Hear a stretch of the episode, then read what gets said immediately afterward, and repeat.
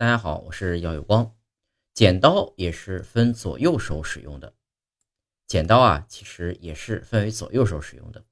我们目前最常使用的剪刀呢，就是右手剪刀，左手的剪刀很少见到。剪刀用力剪时，大拇指会向掌外推，其余四指会向掌内拉，将把手部分略微左右分开。结合普通剪刀的结构，会让两片剪刃咬合得更紧。中间呢几乎没有缝隙，从而呢顺利剪开。而用左手普通剪刀时呢，同样的动作却会将把手拉紧，从而呢让两片剪刃分开较大的缝隙，自然就剪不动了。